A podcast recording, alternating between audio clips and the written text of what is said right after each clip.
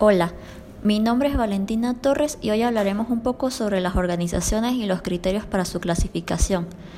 Comenzamos definiendo una organización como un grupo de personas que comparten intereses comunes y se interrelacionan entre ellas, realizando actividades específicas para lograr objetivos y metas fijadas. Estas se clasifican bajo cinco criterios fundamentales, según su tamaño, ya que pueden ser microempresas, pequeñas, medianas o grandes para esto se toma en cuenta el número de trabajadores, mientras más trabajadores, más grande la empresa, según su actividad, diferenciándola de entre el sector primario, que es el que extrae todos los recursos naturales, el secundario, que compete a la industria y la construcción, y por último el terciario, que corresponde a los comercios y servicios. También se clasifica según su propiedad de capital, donde se categoriza la empresa como privada, pública o mixta.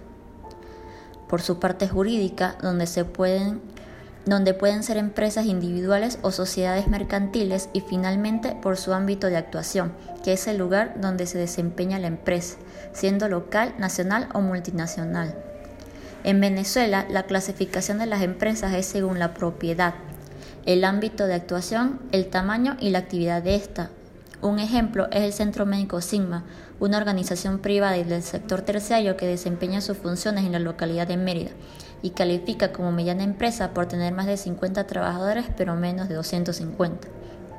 Por otra parte, debemos hablar del engranaje central de una empresa, que es el gerente, una persona que ocupa un puesto de alta dirección dentro de la organización y es mediante sus funciones de planeación, organización, dirección y control que tiene el destino de ésta en sus manos.